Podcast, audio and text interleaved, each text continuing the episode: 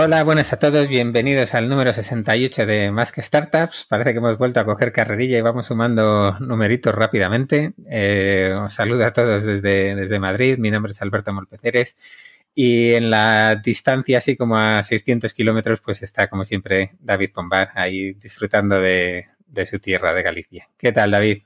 Hola, Alberto, muy bien, pues aquí disfrutando el fresquito, ya lo sabes. Bueno, pues eh, bueno, en Madrid no está tan mal, ¿eh? No está tan mal. Ahí llevamos además, bueno, una 10 días un poquito raros. Llovió durante tres días un montón, ahora no hace demasiado. De hecho, yo todavía llevo en la moto la chaqueta de verano y hace un par de días pasé un frío que no te puedes ni creer por la mañana. Pero bueno. Eso es que has perdido tus genes vascos ya, tantos años fuera. Ya te digo, ya te digo, esto no, no, tiene, no tiene solución ya. así, a ver si mi hijo ya se va a la universidad y puedo, y puedo escoger dónde vivir. que no me quejo, no me quejo de Madrid, ¿eh? no, no, no vivo mal, no vivo mal. Eh, a ver, eh, ¿por dónde empezamos? Tenemos dos cosas de las que hablar. La locura de Streamloots que está dando mucho que hablar y, y luego nuestro sponsor. Pero bueno, vamos a hablar de, de lo de Streamloots que acabamos de, de empezar eh, para que la gente cómo funciona. A ver, ¿lo explicas tú o lo explico yo? Uh, uh, venga, vamos a intentarlo, vamos a intentarlo. Eh, el anterior episodio, yo os recomiendo, si estáis llegando, si habéis llegado aquí y no lo habéis escuchado, que os paséis por la anterior entrevista. Entrevistamos a, dos de los fundadores de, de Streamloots eh, y está súper, súper bien la entrevista, nos lo pasamos muy bien y la verdad es que tienen un proyectazo, unos cuantos aprendizajes interesantes. Y básicamente, resumiendo mucho, lo que es Streamloots es una herramienta para que aquellos streamers, eh, generadores de contenido, también en los que somos más viejos y nos dedicamos al, contenido en diferido, sean capaces o una herramienta para ayudarles a monetizar ese contenido que ellos generan y la relación con, sus, con su audiencia y con sus seguidores. Ya sabéis que nosotros, Alberto y yo, no somos muy duchos a la hora de ganar dinero, somos más de perder tiempo que de ganar dinero, pero bueno, aún así nos hemos animado a probar la herramienta, más por la parte de, de interactuar con vosotros y sobre todo por hacer la broma, que creo que nos lo vamos a pasar eh, muy, muy bien con, esto de Streamloots. El resumen, pues eh, para los de generaciones eh, anteriores a los millennials, cromos de toda la vida. Son sobres de cromos. Os podéis comprar un sobre y os saldrán unos cromos u otros. ¿Qué cosas os pueden aparecer en los cromos? Pues tenemos una hora de consultoría con algunos de los amigos habituales del programa, descuentos con algunos SaaS, con algunas herramientas, tenemos entradas a eventos. Entradas a eventos, tenemos también alguna interacción con el propio, con el propio programa. Podréis eh, hacerle una pregunta a Molpe y tendrá que contestarla. Podréis acudir al programa como copresentadores. Eh, creo que hay cosas bastante divertidas y, algunos que nos habéis propuesto cosas en, otros momentos eh, os va a gustar el guiño. Yo creo que vais a disfrutar. O sea que esperemos que, que os guste y que, que os animéis a comprar unos cuantos sobres y a jugar con nosotros a esto en los próximos programas. Sí, la, verdad es que, bueno, nos estamos alargando un montón, pero aquí les hacemos otra vez publicidad a los de Streamloots, que nos lo pasamos genial con ellos. Eh, la mayoría de las cosas que hemos puesto valen eh, mucho más que, que, lo que cuestan los sobres. Los sobres, pues bueno, nos ayudan a pagar el hosting y poco más, y la gente que está poniendo ahí eh, cosas lo hace, lo hace por amor al arte, por ayudarnos. Y así que nada, pues si os gusta lo que hacemos y queréis pasar un buen rato, pues mira, compramos uno, compramos unos sobres y, a ver qué pasa. Muy bien. Y la otra, bueno, noticia, tampoco noticia. De hecho, el programa anterior ya tuvimos sponsor. Igual la noticia es que tengamos dos programas, dos programas seguidos con, sponsor. Bueno, en esta ocasión, eh, la empresa que nos ha sponsorizado no solo quieren darse a conocer, sino que además quieren compartir con nosotros eh, una oferta de empleo. Yo creo que entre nuestros eh, seguidores hay bastante perfil emprendedor, muy orientado a negocio, pero también hay muchos técnicos. Sabemos que de vez en cuando nos escribís y, os ponéis en contacto con nosotros. Entonces, hoy nos vamos a poner la, gorra de, Bonilla y nos vamos a hacer pasar por recruiters y os vamos a compartir una, una oferta de Senior Backer Development en Devengo. No sé si os suena la empresa, es una empresa bastante novedosa, una empresa que está cambiando un poco el panorama fintech ellos al final lo que hacen es eh, darle un poco más de transparencia y un poco más de justicia a los salarios, permitiendo que la gente cobre el salario no a final de mes, sino aquellos días que hayan eh, generado ya, que hayan trabajado ya, ¿no? Y la verdad es que está empezando a funcionar en algunas empresas, sobre todo empresas grandes, pero también alguna empresa pequeña, y está súper chulo. Y a nivel tecnología, hombre, yo creo que mejor eh, que nos lo cuente uno de los fundadores para saber un poco de qué va la oferta. Pues espera, que llamamos a Fernando. no, bueno, eh, ya sabéis un poco de Devengo lo que hacemos, que es lo que ha contado David, eh, y simplemente, pues bueno, estamos buscando gente para, para que se una al equipo, con, con Aitor, que es eh, pues bueno, una de las personas que arrancaron, que arrancaron Berkami y, y en, en mi opinión es probablemente la persona técnica, no sé, mejor del mundo mundial, a la que más yo, a la que más respeto yo, eh, con Iván Guardado también, fundador de Erasmusu, que después ha pasado también por otras startups y también ha sufrido un poco con a David Pombar en, en Inditex antes de que yo lo rescatara. Poco, Pero, tuvo, suerte que le tocó de refilón. Pero bueno, que estamos buscando gente, eh, backends con experiencia, pondremos el link y, y que si os animáis, eh, el viaje va a merecer la pena. Muy bien, Alberto, que menudo intro que nos hemos marcado hoy. ¿eh? Dos minutitos, decía Alberto, ya, dos ya, minutitos. Hombre, normalmente hacemos dos minutos, lo que pasa es que hoy se nos ha ido, se nos ha ido. Estamos, eh, eh, nuestra invitada tendría que entender, porque ella lo hace muy bien y nosotros hasta ahora nunca hemos hecho, nunca hemos hecho nada de marketing, nunca hemos hablado de nosotros en el programa, entonces estamos empezando ahora y bueno, tenemos que todavía controlarnos un poquito. Pero bueno, venga, que aquí estamos para lo que estamos. ¿A quién tenemos hoy, David?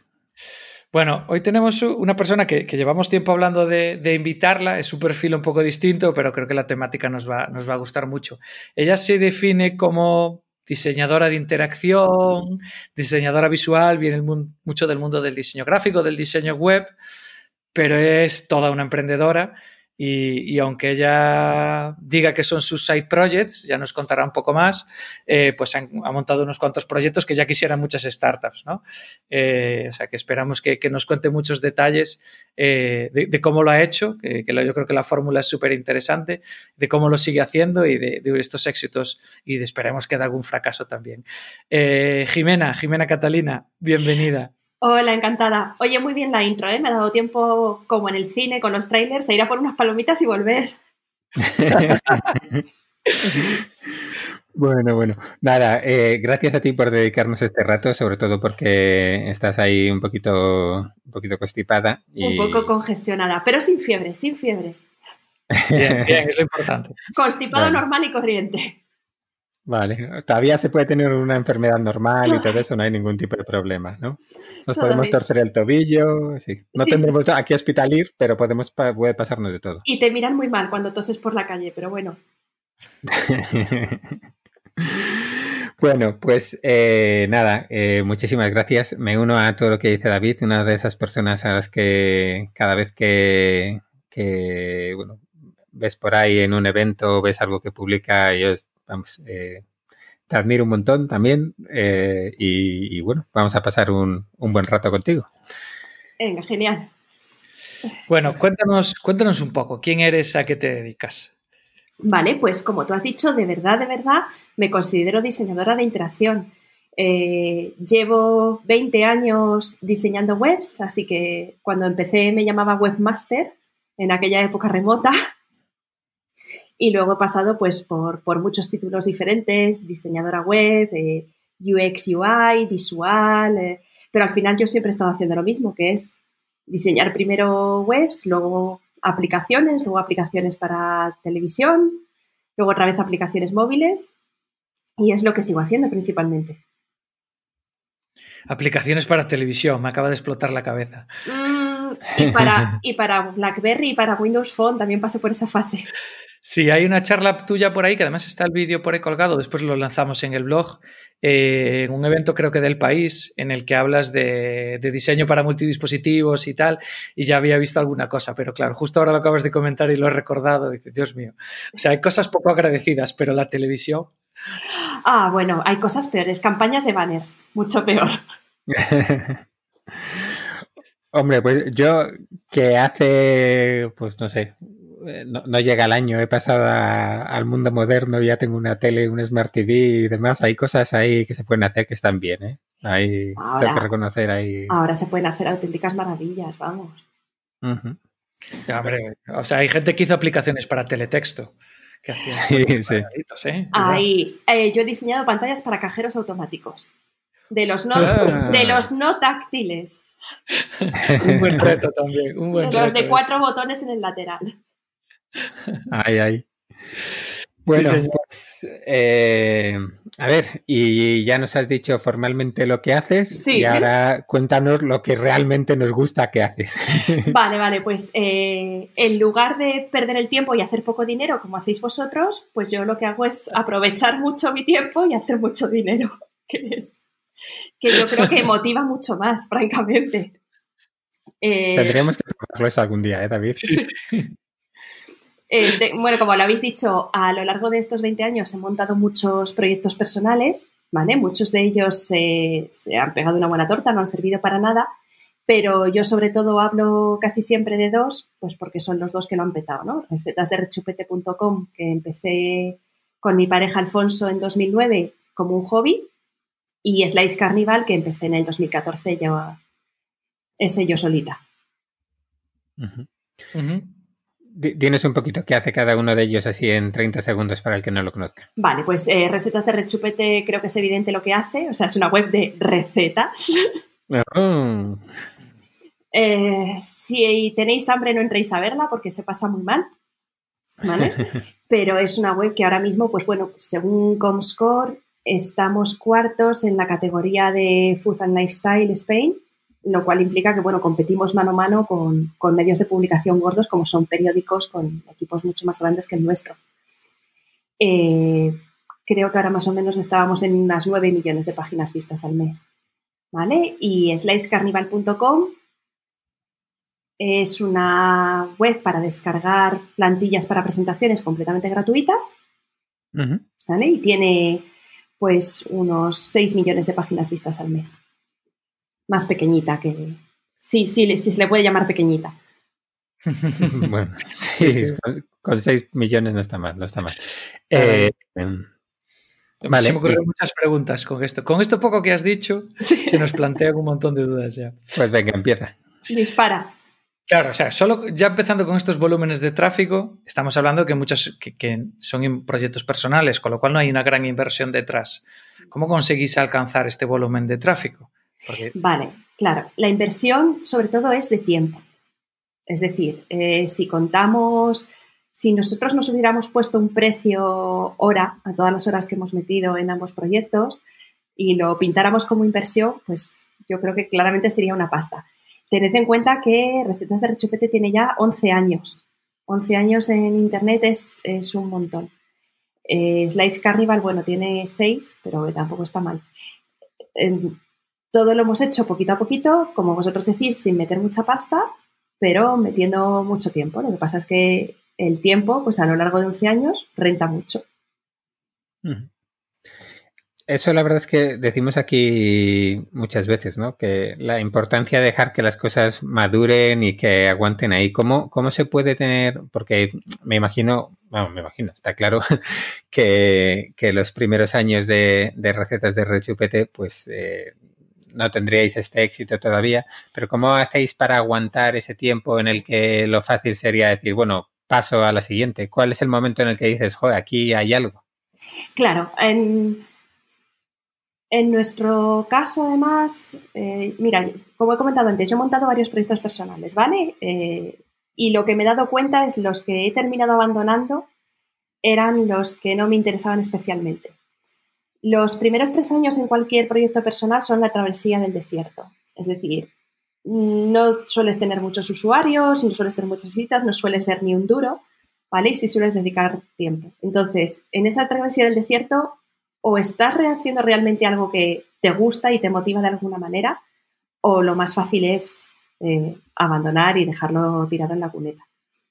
Yo creo que Recetas de Rechupete y Slice Carnival han aguantado más de esos tres años precisamente porque eran temas que, nos gustaban, ¿vale? Y más o menos a partir del tercer año, eh, sobre todo en Recetas de Rechupete, es cuando los ingresos pues ya empezaron a motivar más allá. Es más, fue un punto de inflexión, porque a los tres años, menos mal que empezó a ingresar dinero, porque estábamos ya hasta las narices.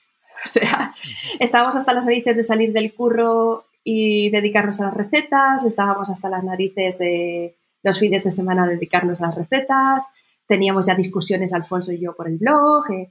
Entonces fue un, se, se, alinearon los planetas porque, bueno, empezó a hacer dinero y eso implicó que Alfonso pudo dejar su trabajo y dedicarse solo al blog y ya no, ¿vale? Porque ya estaba dejando de ser un hobby para empezar a ser una, una. Entonces, si no hubiera empezado a hacer ingresos, seguramente lo habríamos, lo habríamos cerrado porque estábamos bastante hartos. ¿Cómo empezasteis a monetizarlo? Eh, publicidad, AdSense. Puro y duro. claro. Sí, en realidad eh, montamos el, blog de recetas porque Alfonso tenía curiosidad por tener un blog, que era lo que le apetecía, y yo tenía curiosidad por saber cómo funcionaba la publicidad en Internet. Entonces, los, dos pues teníamos, teníamos nuestra parte de, interés. Y, cuando, cuando haces un proyecto personal de este estilo, decías, toda la inversión se va en tiempo, en horas, pero al final sois dos personas eh, con vuestro background y con vuestro conocimiento. ¿Cómo haces para suplir todo lo que no sabes de SEO, todo lo que no sabes de desarrollo, todo lo que no sabes de marketing, todo lo que no sabes de todo? Pues primero rompes un mogollón de cosas, ¿vale? Eso que quede claro, rompes un montón. Pero yo en aquella época tenía la suerte de que estaba trabajando en agencia digital, es decir, que trabajaba en, en un sitio que nos dedicábamos a hacer páginas web y yo tenía un montón de compañeros que sabían de todas estas cosas que yo no sabía. Entonces, cuando yo tenía una duda, cuando el WordPress me iba muy lento, me sentaba con Gon, que era desarrollador, y le preguntaba. Cuando rompía algo de SEO, me sentaba con el SEO, que era Lakin, y le preguntaba. Cuando se me desbordaban las redes sociales, me iba a la community manager y preguntaba. O sea, lo bueno es que siempre tenía alguien a mano, ¿vale? Que sabía mucho más que yo a quien preguntar. Y luego, a base de preguntar, preguntar, pues algo te va permeando, ¿vale? Vas aprendiendo, como quien dice, lo básico de cada cosita, lo justo como para no, como para no romperlo. Y empezáis con la publicidad. Eh, ¿En qué momento es cuando empezáis a explorar otras formas de, ingresos? Claro, pues en el momento en el que Alfonso deja su curro, ¿vale? Él, cuando pasaron tres años y recetas de rechupete ingresaba ya lo equivalente a su sueldo, él trabajaba de comercial en una empresa de celulosa SCA, como él dice, era comercial de papel del culo, completamente cierto. Y entonces él deja su puesto de comercial para dedicarse solo al blog. Eh, lo bueno es que Alfonso trae todo su perfil de comercial a, la web y además de comercial, de haber sido comercial duro, o sea, de, puerta fría. Entonces, eh, es una máquina de vender. Y cuando él llega al blog que tiene un producto chulo, ya no tiene que vender rollos de papel higiénico, pues se dedica a buscar patrocinadores y, lo vende muy bien, lo hace muy bien y lo sigue haciendo muy bien. Yo creo que es la parte que más le gusta, le gusta ya más vender que cocinar. Porque, o sea, hacéis las recetas con vídeos y cocináis vosotros. No, ya no, ya no, ya no. O sea, eso hace ya ya no me acuerdo cuándo, pero llegó un momento en el que para mantenerse en la cresta de la ola había que publicar una receta diaria y nosotros, bueno, nosotros, Alfonso ya no daba abasto, yo no sé cocinar. yo no sé hacer nada. algo habrá permeado después de tantos años, no me digas Créeme, créeme que no, pero bueno, Alfonso no daba abasto a cocinar y yo no daba abasto a la parte también muy importante que era comer. O sea, yo no daba abasto a todo eso. Y entonces eh, Alfonso empezó a montar un equipo de colaboradores. Tenemos un equipo de colaboradores freelance que nos hacen parte del contenido. Porque eso, para publicar diario, tú no. O sea, cocinar un plato diario, hacer un vídeo de ese plato, luego sacar las fotos, eh, ponerlo en, en, el blog, es inviable para una sola persona. De manera que en el momento en que Alfonso dejó el curro un par de años más tarde, pues Recetas de Rechupete sí empezó a crecer en equipo. ¿Y, cómo hacéis para gestionar con, esa gente, por ejemplo, los ingresos o demás? ¿Pactáis eh, con anterioridad un precio por receta? ¿Vais a éxito o al mes? O... No, es un, es un precio por, receta. Eh, además, bueno, pues gran parte de nuestros colaboradores son amigos, o sea, eran amigos que durante la, crisis anterior, pues eh, se quedaron sin curro algunos, pues arquitectos, eh, y les ofrecimos ser colaboradores y, y, bueno, funcionamos muy bien así. Además, gran parte de ellos están en Galicia, porque Alfonso es de, Alfonso es de Urese, y, y bueno, la verdad es que hacen un trabajo fantástico. Hemos ido aprendiendo juntos, ¿vale? Porque pues cuando empezaron pues tenían poca idea y poco a poco ahora hacen recetas de una calidad que, seguramente Alfonso ya no sería capaz de conseguir. E, e, eso te iba a decir, a ver si los arquitectos eran capaces de hacer una receta ahí buena. Muy buena. Muy buena. Sí, señor. Y nada, es, impresionante, porque han ido aprendiendo fotografía, han ido aprendiendo vídeos, o sea, que era gente que hace años no, no sabía. Y ahora hacen un contenido espectacular. Empezasteis con un timing muy bueno ahí, 2009, 2010, con el boom de los blogs, eh, el posicionamiento, la publi. Eh, creo que el timing ahí os, ha ayudado bastante, pero ¿qué tal ha envejecido el modelo ahora que todo se pasa a Instagram, eh, YouTube?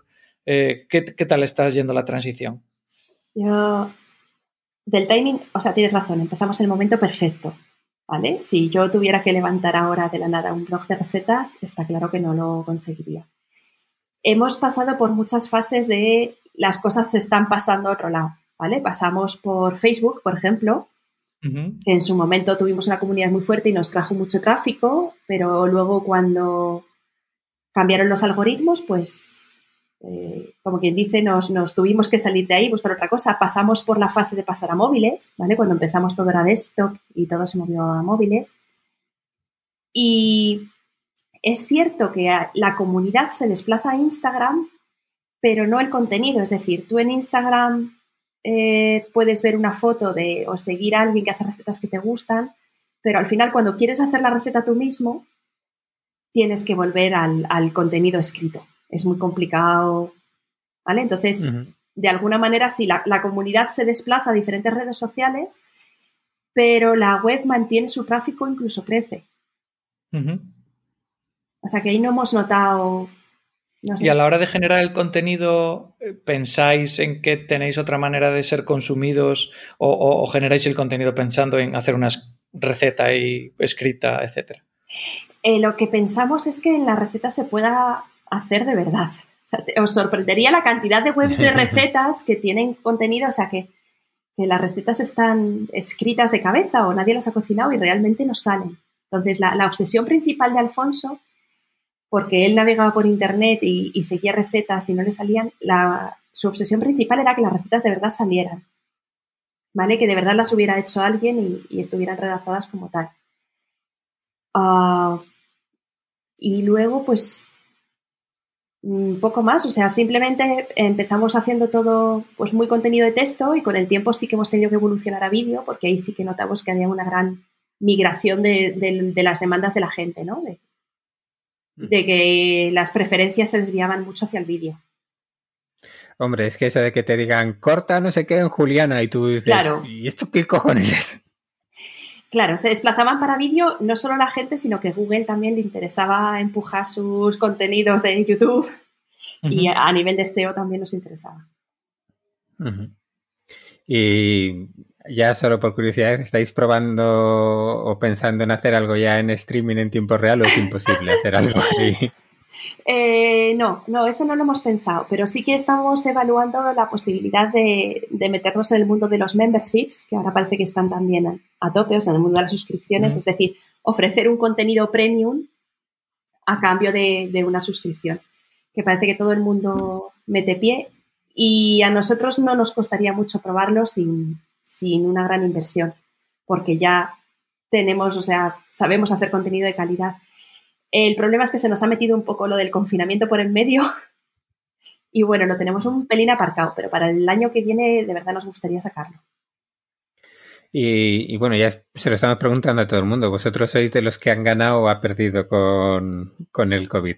Al pues final, por lo que dicen, la gente se ha vuelto loca cocinando, oh, ¿no? Pero... Sí, pero loquísima. Hemos ganado tráfico y perdido dinero. El tráfico en recetas de rechupete, ¿vale? Slice Carnival no ha funcionado distinto. En recetas de rechupete el tráfico subió una burrada. a niveles de Navidad, una locura, ¿vale? Además podías ir viendo las tendencias, ¿no? Eh, primero la receta de tortitas tuvo un pico brutal porque todo el mundo empezó a hacer con los niños tortitas para desayuno, luego llegaron los bizcochos, luego la gente se puso a hacer pan y tuvimos que publicar muchas recetas de pan porque, sea, la gente se puso a hacer pan como loca, luego se acabó la levadura y la gente empezó a buscar recetas de pan sin levadura y también ahí reaccionamos. ha sido sorprendente y luego ya cuando se acabó el confinamiento se notó, o sea, claro, una bajada brutal, la gente salió a la calle como locos. Bueno, pues ahí y no, nos han llamado la sexta para hacer crónica del confinamiento o algo así, pues porque eso que has dicho tiene mucho... No, la verdad que no.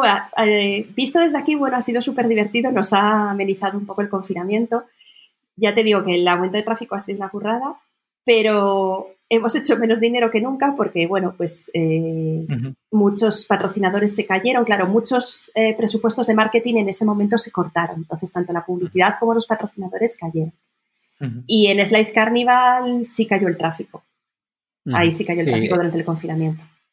Eso, eso nos contó también la gente de Streamloots, que era que los streamers durante el confinamiento tenían más tráfico que nunca, pero muchos menos ingresos que nunca, ¿no? Entonces, es algo que, bueno, pues no, no funcionó bien. Sí, hemos visto una recuperación a partir de verano. Lo que pasa es que, pues ahora a ver, a ver qué toca. Ahora recetas sanas y dieta, que tenemos que recuperarnos todavía. Sí, pero, es que la gente, pero es que la gente no quiere dieta. Es que eso es muy gracioso. Siempre cuando llega la operación bikini, en redes sociales nos piden, oh, ¿qué publicas? No, por favor, otro asado no, pon una ensaladita, por favor, una ensaladita. ¿Publicas una ensalada? Cero visitas. ¿Publicas una tarta de chocolate? Pico de visitas. O sea, es que la gente, o sea, la cabeza pide una cosa, pero el estómago pide otra. Sí, yo, creo que hemos salido todos del, del primer confinamiento con eso, pues eh, el rango 3-5 kilos o, lo que sea. Y si nos vuelven a confinar, yo creo que volveremos a hacerle el, repaso que has dicho de tortitas, tortitas no, no, no, lo veo yo por otro camino. Mm. En fin. Eh, bueno, eh, ¿algo más sobre recetas de rechupete, David? No, la verdad es que, es súper, súper interesante y después eh, de un proyecto así te lanzas a otro que no tiene nada que ver. Eh, claro, sí, bueno, por en medio fui montando otros proyectos personales, ¿vale? Que no, que al final murieron porque yo los abandoné por pura pereza. Y en el dos... Dinos alguno así por, pues sentirte como humana y eso. Tenía uno que se llamaba No hay nada más triste que lo tuyo, ¿vale? que era... que con, ese nombre dedicarte por una por una canción de, hidro, de, Hidrogenes que se llama así y era una web donde los diseñadores podían subir los diseños antes de los cambios que pedía el cliente y después de los cambios que pedía el cliente, ¿vale? Para que se viera la, la diferencia. O sea, uno era la versión final y otra la final. final V4 definitiva. Claro, y yo ponía unos comentarios en modo de psicólogo, en plan de, bueno, pues no es para tanto. Eh, lo terminé dejando porque me di cuenta de que por mucho que lloremos los diseñadores, muchas veces el, diseño después de los cambios que pedía el cliente era mejor. y entonces dejaba de tener sentido como toda la... Este, este cacho lo cortamos, no te preocupes, esto no, lo como toda la ironía tenía, pues perdía toda la ironía y no tenía mucho sentido. Y tuve otro que, que se llamaba Content Snippets y que era como un sitio, bueno, pues como los sitios para coger snippets de código, de si quieres hacer una calculadora, coge esto, pero eran como de textos. Es decir, eh, lo creé precisamente cuando empezaron los avisos de cookies, ¿vale? Porque estaba harta en la agencia de, de inventarme los textos de los avisos de cookies y dije, bueno, pues voy a crear una web donde se pongan trozos de contenido de cómo lo hacen otras webs, ¿vale? Para que tú puedas copiar y pegar. Y, quedó súper chulo ese proyecto. Es más, gané un, un de diseño de un bronce. Eh, y como el contenido me interesaba poco, pues, lo acabé dejando morir. y cancelé el, dominio y todo. Y fíjate que teníamos mogollón de enlaces y no sé, una tontería, pero bueno. Yo creo que así los, los que llegaron a, a algo, ¿no? O sea, proyectos que, seis proyectos que realmente llegué a publicar. Y bueno, eh, Slides Carnival. Y, perdón. Y entonces en 2014, pues en esta línea de ir montando cosas porque me apetece, pues para aprender, para probar, monté Slides Carnival porque ayudé a mi hermano a, arreglar su presentación de fin de carrera, ¿vale? Que había terminado ingeniería aeronáutica y había hecho un proyecto fin de carrera súper chulo, pero la presentación era un dolor. un dolor. Y bueno, pues me di cuenta que después de tantos años en agencia tocando presentaciones, pues eh, podía hacer presentaciones muy majas muy rápido. Muy rápido. Y entonces investigué un poquillo porque ya no iba a lo cabeza loca como con recetas, o sea, ya, a ver, llevaba ya 14 años de carrera profesional, había aprendido un poquito más. Y bueno, me di cuenta de que había como dos extremos del, del rango de presentaciones. Por un lado estaban las presentaciones gratuitas, las webs de presentaciones gratuitas, que eran súper horteras, eran la mierda todas. Y por otro lado estaban las presentaciones de pago, que eran bastante baratas, 10 euros, pero que tenían cientos de, de slides, o sea, una calidad fantástica. Y yo dije, bueno, pues me pongo en el medio. Eh, plantillas que no sean tan complejas, pero que sean gratuitas, pero que tengan un buen diseño. El diseño no sea hortera. Y monté 10 y monté un WordPress con una plantilla gratuita y con eso salí. 14 años diseñando y coges una plantilla gratuita de WordPress. Porque he aprendido a priorizar lo que es importante y lo que no. Y todas las veces que me he enganchado a hacer cambios en las plantillas o a diseñar algo yo, que sé, sé maquetar, no súper bien, pero todavía sé maquetar, al final me he atascado y no sale el proyecto es que no hay que enredarse en, no hay que enredarse en tonterías. O sea, hay cosas ahí fuera. Es la versión no code de los diseñadores. Cogerte una plantilla de WordPress y tira para adelante. Claro, que con el tiempo se ha llamado no code, pero, pero vamos, cuando yo lo hice era no te enredes en tonterías. Bueno, ¿y si y cómo ganas dinero ahí? Pues ahí sí que se mantiene todavía solo con publicidad de, de AdSense, ¿vale? Eh, alguna vez he probado otras redes publicitarias que no son AdSense con resultados bastante catastróficos. Y bueno, pues ahora mismo Slides Carnival los días buenos hace unos mil euros al día. Mil euros al día. Al día, sí. Los días buenos y los días malos. pues mira, no sé, pero ya lo mido en meses, ¿vale? Pues un mes bueno a lo mejor eh, he estado cerca de los 30.000 euros y los meses malos, que suelen ser los de verano, pues en torno a los 7.000, 8.000 euros. Bueno. Una plantilla gratis de WordPress. Una plantilla gratis de WordPress. bueno, ahora ya no, ahora ya tengo una de pago, pero sigue siendo, no la he hecho yo, vamos. bueno, vamos. Sí, señor.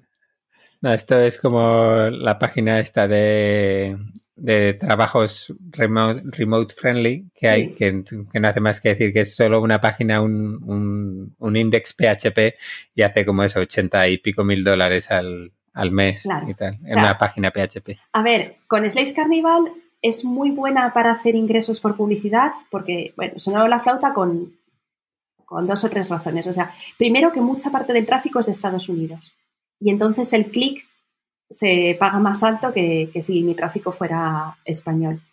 Eh, y luego que es una web de pajarear. Es decir, tiene muchas páginas vistas con menos visitas que recetas de rechupete. La gente entra y dice, ah, esta plantilla, o esta otra, ay, no, aquella, ahí está como me gusta. Esa es la segunda razón. Y la tercera es que es una web de descargar. Y eso implica que muchas veces la gente, eh, o sea, la gente entra dispuesta a hacer clic en algo para descargar y muchas veces estoy segura de que se equivoca y hace clic en los banners. Que no quiere decir que diseñes los anuncios y los botones de manera que se equivoque. Eh, no, era, la plantilla, era una plantilla gratuita y lo tenía así por casualidad. No, no la verdad es que está, está clarísimo. ¿eh? Y además hubo una época en la que estaba un poco menos claro y, y bueno, como hacía dinero de sobra, lo fui modificando.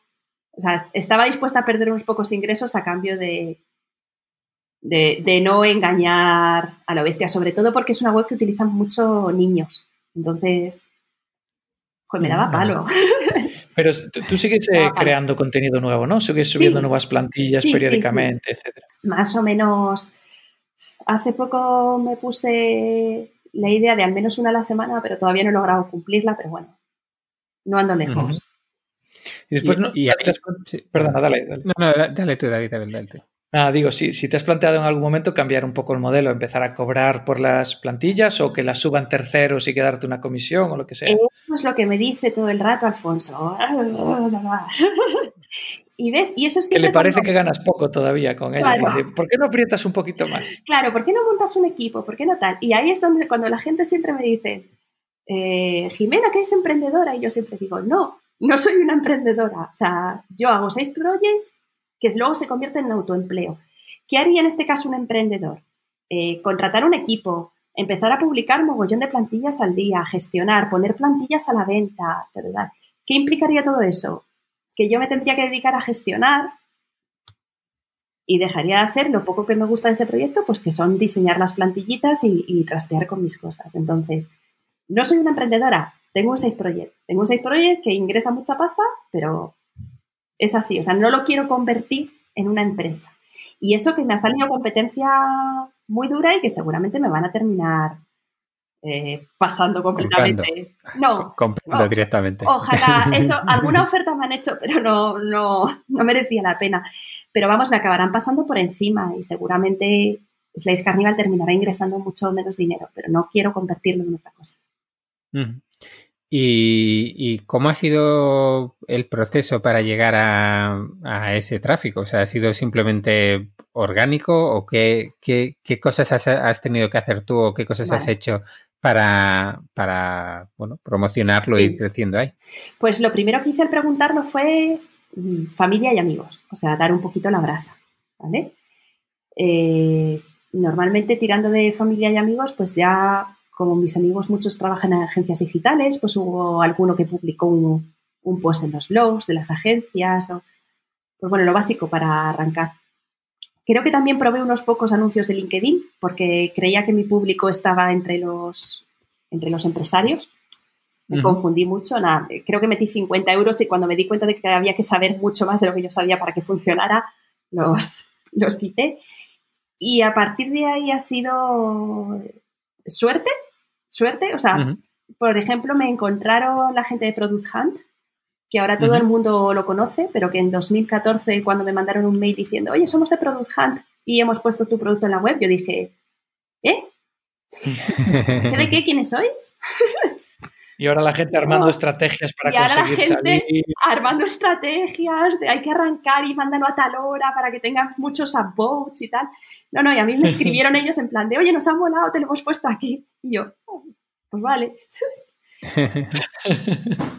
y a partir de ahí me encontró el público de Estados Unidos y me encontraron los profesores y estudiantes de Estados Unidos que utilizan Google Classroom allí de manera gratuita que además tienen que hacer mogollón de presentaciones porque los chavales allí les enseñan mucha oratoria.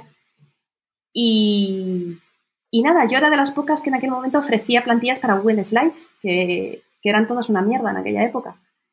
Y nada, pues me empezaron a enlazar, a enlazar, a enlazar desde páginas web de, de colegios, de universidades, son gente súper agradecida, me movían en redes sociales. Eh, y, hijo, es que fueron ellos entonces es la suerte de que me encontraron. Sí, sí, sí. Qué guay. Y a mí hay eh, como, no sé, o sea, siendo los dos, en este caso, pues Alfonso y tú, eh, bueno, promotores de estos side projects, aunque en el caso de Alfonso, pues ya, ya no, no es así. Por ejemplo, en el momento en que tú dijiste, bueno, pues ya paso de recetas de rechupete y voy a hacer esta otra cosa, ¿eso hubo un pequeño cisma ahí o, cómo fue? Pues, pues no, la verdad, porque, a ver, yo todavía estoy aquí, si él me necesita, él para lo único que me ha necesitado todo este tiempo es cuando se rompe algo para hacer algún cambio en el código o alguna tontunita así, ¿vale? Eh, es cierto que yo al principio repasaba los textos para estar segura de que se entendía cómo se hacía la receta, ¿vale? Que la gente que sabe cocinar da por hecho que los que no sabemos cocinar sabemos lo que es pochar una cebolla y cortar en brunoise, como decís, y ni puta eh, y retocaba las fotos, pero bueno, poco a poco, según fue teniendo un equipo que cada vez funcionaba mejor, pues yo ya te digo, aparte de meter mano a nivel tecnología, hacía poco más. Y desde que en la versión móvil nos pasamos hace yo creo que tres o cuatro años a Marfil, que ya lo hacen casi todos ellos, pues poco tengo yo que hacer. Mm. Y, sigo estando para cuando necesita cosas, que normalmente es, oye, esto no funciona en WordPress, qué error total. que nos sentamos enfrente el uno del otro. Eh, a ninguno. Bueno, bueno. ¿Y, estás trabajando ya en otro side project o dices, bueno, de momento voy a seguir dedicándole tiempo a, a estos? No, hemos empezado como un spin-off de recetas de rechupete que se llama Recetas para mi bebé. Hace tres años tuvimos un, un crío y cuando era un bebé pequeño pues nos vinimos muy arriba de, esas con todas estas dudas de qué le voy a dar de comer y nos venimos muy arriba y dijimos, pues vamos a hacer un blog de recetas y lo que vayamos preparando para él pues lo vamos publicando, ¿no? Y luego vino pues la puta realidad. O sea, que es que el bebé apenas nos dejaba tiempo para, bueno, Slice Carnival estuvo prácticamente muerto un año, Recetas de Rechupete también sufrió, o sea, qué leches como para montar una tercera cosa. Y ahora que ha cumplido tres años y ha empezado el colegio, he dicho, ahora sí. y lo estamos, bueno, pues poquito a poquito, ¿vale? Porque lo bueno de nosotros es que no tenemos prisa. Nosotros vamos montando las cosas despacito, tenemos margen de, dos años, de tres años, lo único que invertimos es tiempo y, bueno, pues ya funcionará. Hmm. A mí me suena, mira, David, eh, vamos, tiene unos meses todavía su, su crío, pero yo creo que por ahí hemos pasado todos cuando es pequeño, o bien por algo de comida, o bien por algo de educación, o bien por algo de actividades, ¿no? Y según va creciendo así, pues va, va pasando. David no me ha venido todavía, tío, vamos a montar esta agenda de, para niños, pero le estoy esperando todavía. Pero ideas, ideas, o sea, te doy una lista de ideas. Durante el confinamiento lo vi clarísimo. Digo, bueno, una web de descargas para para ejercicios de guardería para todos los niños que están en casa, que casi todos los que hay están en inglés y en castellano falta mucho material para hacer. Pero claro, tú también estás confinado con el crío en casa. Ideas las que quieras. A mí lo que me falta es tiempo, sobre todo porque intentamos no currar por las tardes, ¿vale? O sea, la calidad de vida lo primero. Bueno, pues nada, aprovecha que todavía te faltan tres añitos hasta que empiece a hacer otras actividades, ¿no? Cuando va a hacer deporte, a hacer cualquier otra cosa, y entonces harás de, de chofer y ese tipo de cosas. Así que bueno, tienes tres años para sacar tu proyecto. Mierda. Luego, bueno, seis años otra vez lo paras y ya cuando cumplen 12 así ya empiezas otra vez a, a poder hacer cosas ya. En fin. Alberto que te diga la verdad que lleva dos o tres años enseñando a programar al suyo y ahora lo tiene ahí haciéndole los side projects. Oye, no, Joel, que es mi hijo, ¿eh? ya, ya hace unos bizcochos que te cagas, ¿eh? porque su padre lo pone ahí en la cocina con él y vamos, programar no sé, pero por ahora, en unos años más, nos hace Bien, bien. Bueno, hombre, como poco ganar Masterchef, algo así. Ay, no, por favor. que, que, vaya Masterchef infantil y que se dedique al fútbol son mis dos grandes pesadillas. bueno, bueno. Eh, a ver, cuéntanos, eh, ya nos has contado muchas cosas, por ejemplo, pues eso de, tener paciencia, de, bueno, no tener prisa, si quieres verlo de otra forma, eh, el tener un poquito de suerte, algo más que que dirías aquí a alguien que nos está oyendo y dice, bueno, pues tengo este side project y tengo que y quiero avanzar con él? ¿Algún, algo que creas que para ti ha sido importante a la hora de, conseguir que esos dos proyectos funcionen? Aparte ya hemos dicho el interés y etc. Pues eh, mira, yo siempre lo digo, cuando yo arranqué ambos side projects, eh, tenía, o sea, vivía en una casa decente, mm, podía pagar las deudas que tenían, que eran hipotecas, estaba en una buena empresa, eh, tenía un buen sueldo, eh, estaba justo en jornada intensiva, tenía las tardes libres, eh, estaba en un momento de estabilidad fantástico con mi pareja, no tenía hijos y no tenía que cuidar de ningún familiar a cargo. O sea, hay mucho mito entre los. En el mundo de los seis projects, todo el mundo, o sea, quiere hacer uno. Parece que en este sector en el que estamos es obligatorio hacer uno. y la gente se frustra mucho cuando no, cuando no consigue sacarlos adelante. Y es que todos tenemos una vida y, hay veces que, la vida no acompaña, o sea, no es el momento. Entonces, aparte de la paciencia, aparte de, eh, no sé qué, era lo otro, de la paciencia y...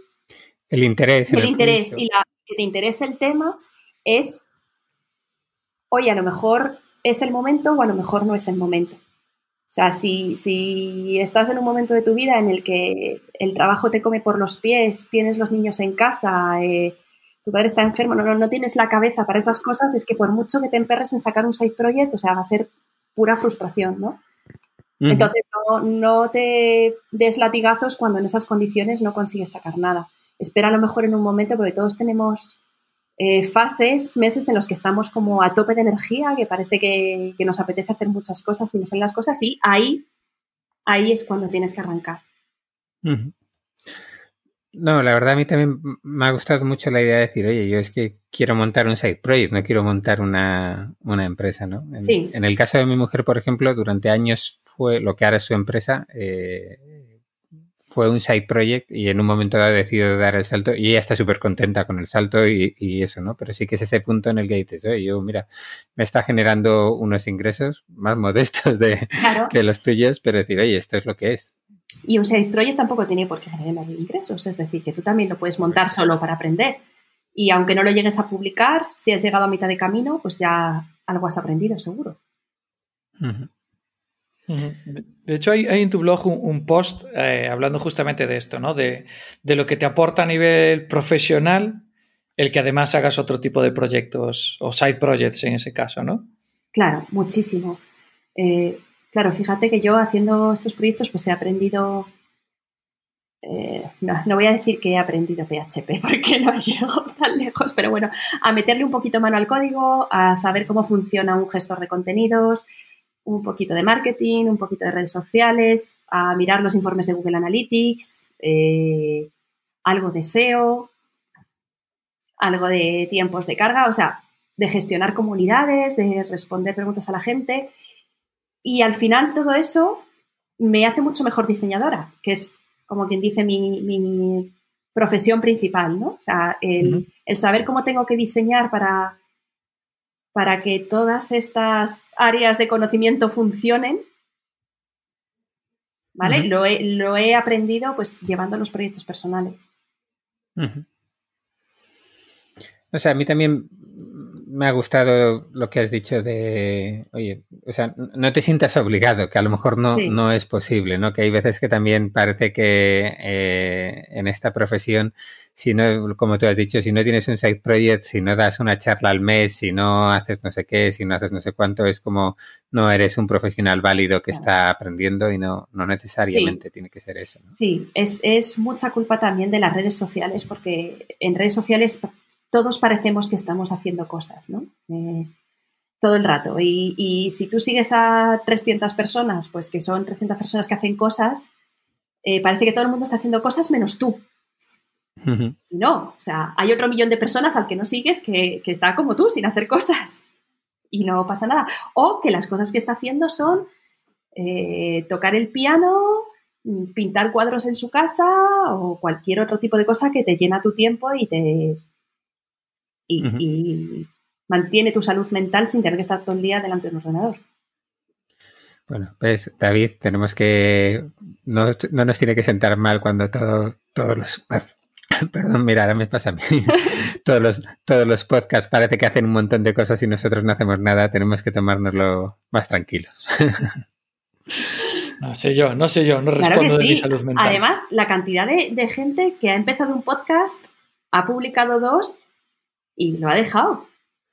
O sea. Sí, no, e, e, es un poco lo que dices. Nosotros, por ejemplo, nosotros, eh, esto también ha sido un side project para nosotros y, sigue siendo un side project para nosotros. Eh, nosotros empezamos a principios del 18 y la, no, del 17, del 17, ¿no? Sí. 17 y 18, la verdad es que grabamos un montón de programas Eh, de hecho, era al final, pues, eh, sobre todo en el 18, grabábamos en Google Campus y, quedábamos todas las semanas a comer con el invitado, tal, y era, pues bueno, básicamente era, eh, no sé, era... Era fantástico. Sí, sí, sí, no. sí, sí, sí, pero era un momento muy bueno de la semana en el que hacías un pequeño break en tu trabajo y en tus cosas para conocer a una persona nueva, en un entorno muy distendido, tal. Sí. Es otra Además, hobby. Sí, además eso, al final estabas comiendo una hora y pico, hablabas de cualquier cosa que luego ayudaba un poquito a la, a, la entrevista y demás, ¿no? Eh, y luego, sin embargo, ahí, pues bueno, se rompe algo también, como has dicho tú, y, y en este caso David, que se, se fue para Galicia, pero ahí ya nos costó un poquito más, ¿no? Y ahora es cuando por fin estamos volviendo un poquito quizás a, a, coger el ritmo y a, a, recuperar un poco también esa ilusión, que no, que no sea todo como un esfuerzo eh, todo, ¿no? Entonces, bueno, eh, la verdad es que por nuestra parte, nuestro side project también estamos contentos. Y con lo de las cartas ya nos vamos a, vamos a dejar de perder dinero ya. Los cromos, los cromos. Sí, sí. Ay por lo menos que no, que no nos mire mal y diga, pero encima os cuesta dinero. Pues, pero, pero chicos, os mando a Alfonso y que os busque unos patrocinadores, de verdad. lo fichamos, ¿eh? Lo fichamos. Vamos a éxito con él, le damos un porcentaje. Dalo por hecho. Sí, sí, sí, Si él quiere probar un, nuevo sector y tal, eh, ahí. Lo que pasa es que sí que también lo que hemos notado que, que bueno, eh, el haber estado un año básicamente parados, bueno, ahora tenemos que todavía que ganarnos otra vez el cariño de la, de la audiencia. Sí. Y ahí, ahí estamos luchando para conseguirlo.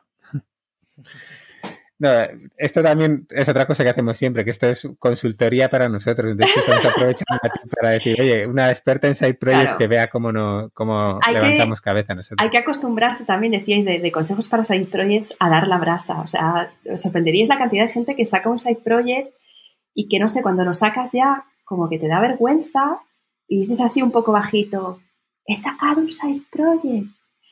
No, o sea, cuando tú sacas algo de esto, hay que turrar, hay que turrar a la familia, a los amigos, oye, mira lo que he hecho en redes sociales, oye, mira lo que he hecho en LinkedIn, oye, mira lo que he hecho. Todo el rato, o sea, pesado, pesado, pesado, hay que ser pesado hasta, hasta que arranca. Pues si vosotros habéis, habéis vuelto, pues hay que ser pesado. Hay que ser pesado. Es que somos somos un vasco y un gallego, eso no nos sale. A mí, a mí también me cuesta mucho, ¿eh? que, que, me da mucha vergüenza, pero yo me doy cuenta con Alfonso, hay que ser pesado. Vale, vale, vale. Tomamos nota, tomamos nota. Vamos a hacer. Queridos oyentes, no os sintáis eh, agredidos si somos muy pesados en el Twitter y en todas esas cosas a partir de ahora. Y si queréis echar la culpa a alguien, pues eh, es Jimena la que nos ha dado. La que nos Pero es que además vosotros tendréis la sensación de que estáis siendo pesados y, y la gente no. Si es que somos así de tontos. Bueno, bueno, pues mira, nos llevamos un montón de consejos para aplicar, ¿eh, David? Hombre, nos llevamos un comercial, un montón de consejos. salimos hoy a tope. Eso es, eso es. Bueno, eh, ¿qué más nos dejamos, David? ¿Algo más? No, bueno, yo creo que podríamos hablar de muchas más cosas, pero se nos, se nos va el programa de hora, yo creo, y la pobre de Jimena querrá irse a cenar. Sí, yo creo, Sí, sí, sí. Las nueve ya va siendo hora de la cena, el baño, ponerle el pijama al enano. Ya sabes. Vale, vale, pues eh, eh, entonces vamos a, vamos a ir cerrando, vamos a hacer el eh, ese momento en el que David se gana su sueldo, que tiene su, su momento de gloria con, con, la pregunta encadenada. A ver, David, venga. Bueno, hoy todavía he hecho un par de preguntas, ¿eh? No te quejes. hoy, hoy, hoy, la verdad es, la verdad es que has estado muy bien, has estado muy bien. Pues nada, te lo, te lo, contábamos antes de micros, pero bueno, para, para que la gente recupere un poco la, la, dinámica que solemos hacer. Vale, nuestros anteriores invitados, que fueron los fundadores de Streamloots, que, aparte de dejarnos eh, su jueguito de cartas, que me van a matar, por llamarle así, pero y de divertirnos muchísimo con ellos en la grabación, nos dejaron una pregunta para ti sin saber que eras tú y, a ver cómo la gestionamos, porque a, ver cómo te encuentras tú con esta pregunta y, a ver qué nos cuentas. Y después tendrás que dejarnos tú una pregunta para, siguiente, para los siguientes invitados sin saber quiénes son, que además tendrás que responder. O sea que no te pases de mala con, con tu pregunta, ¿vale? La pregunta que nos dejaban, que nos dejaban ellos es... Eh, ¿Cómo en, en, tu empresa o en tu proyecto, cómo gestionas la llegada de seniors o de, de, gente con experiencia a un equipo joven que lleva muy junto desde el inicio del proyecto.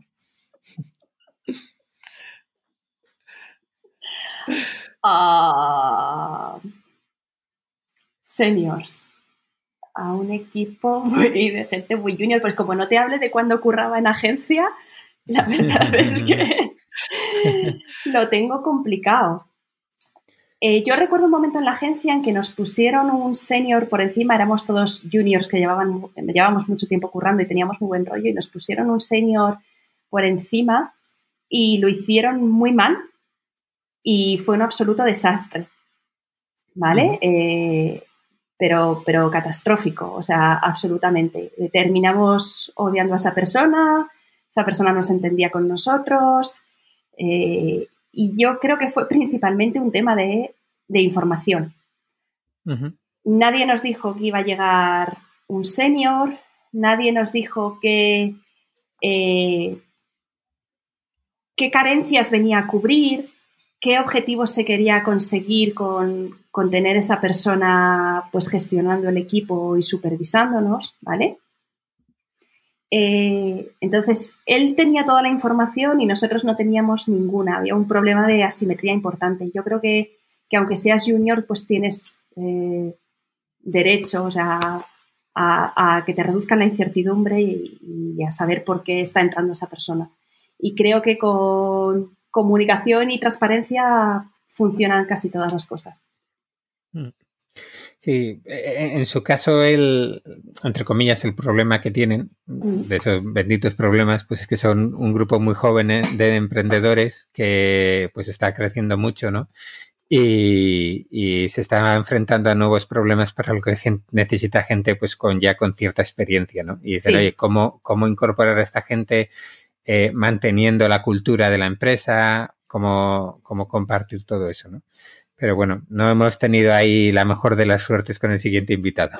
Yo es que mi equipo, bueno, como habéis visto principalmente, pues es el gato que tengo aquí siempre durmiendo a la derecha. Sí. Hablo con él. Como por ejemplo, aunque has dicho que muchos de los colaboradores de, recetas eh, son amigos y conocidos, sí para transmitirles ese, eh, pues bueno, la cultura que tenéis del cariño por el detalle, por, cómo se hacen las recetas y demás, ¿es algo que os cuesta o ya cuando se incorpora pues un, programa, o sea, un colaborador ya está pues aprendido? Al principio nos costaba, ¿vale? Pero lo que hacemos ahora es que tenemos precisamente una de las colaboradoras que funciona súper bien, hace un contenido fantástico y es un amor de persona y entonces lo que hacemos es que cuando se incorpora un nuevo colaborador, lo mandamos de formación con ella. Lo mandamos a su casa, que vea cómo trabaja, cómo hace las cosas, cómo se organiza, cómo... ¿Vale? Y, es, y eso nos está funcionando muy bien. Eh, pues mira, yo creo que es como, como cuando en Burger King o en McDonald's contratan a un directivo que le mandan a currar haciendo hamburguesas un tiempo, pues más o menos. Bueno, David cuando llegó a Inditex se pasó ahí una semana en tienda doblando camisas. Doblando, ahí está. Y, vaya paliza, qué dolores de espalda. No me lo recuerdes. Pero bueno, ahora si invitamos a alguien a participar en el podcast, lo mandaremos una semana a casa de Alberto a dormir con el perro y, a ver qué nos cuenta de, de los insights de compartir vida con Alberto. Bueno, bueno, no, me hagas hablar, no me hagas hablar. A ver, eh, pues Jimena, tu pregunta para el siguiente. Vale, pues mi pregunta para el siguiente, eh, ¿cómo vas a gestionar los próximos meses de incertidumbre, ¿vale? Que nos quedan con el tema de COVID.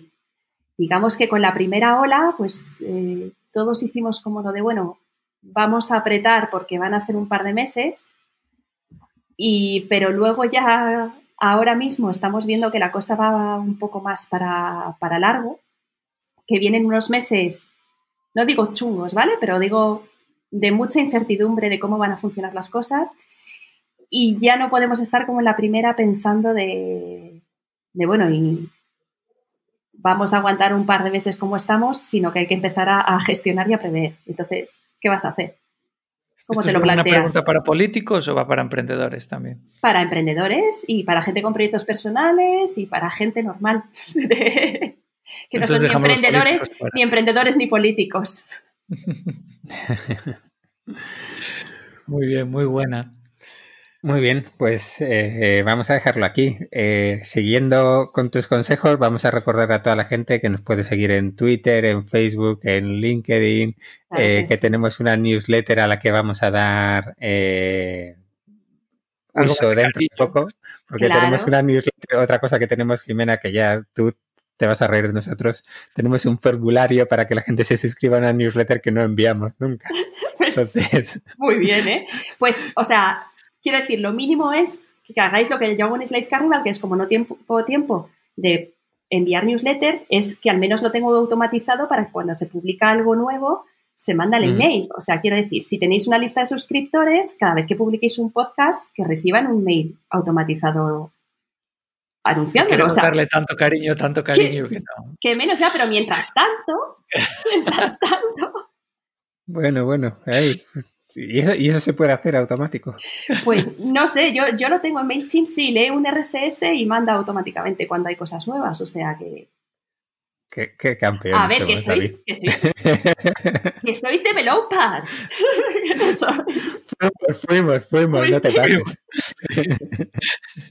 Pero vamos, sí, todo, todo eso, que estáis en redes sociales y que si os gusta el podcast, pues oye, que lo compartáis con vuestros amigos y tal que mola. Ah, ah, eso, compartirlo, eso era lo otro. Eso, era lo otro. Encima, oye, hablar bien de nosotros, por favor. Hablar, hablar, hablar. Hablar, sí, eso, hablar. Eso. Muy bien. Eh, pues eh, Jimena, yo creo que lo vamos a dejar aquí, no te vamos a robar más tiempo, que, puedas ir a, bañar al crío, a meterlo a la cama y, a porque, Además, aunque Alfonso ya no cocina para el blog, sí sigue cocinando para mí y tengo una cena bien rica esperándome. Encima, envidia no, por favor. Ya te digo, ya te digo, qué envidia. En fin, bueno, yo no me voy a quejar porque mi señora esposa también ha tenido, tiene mucha paciencia con estas horas de grabación y cuando terminamos, eh, la mayoría de las veces frío porque tardamos más de lo que deberíamos, pero siempre, siempre me espera con algo para cenar, así que ni tan mal. En fin. Bueno, muchísimas gracias, Jimena. A vosotros, me lo pasa muy bien. Nada, nada a ti. Adiós, chao. Adiós a todos.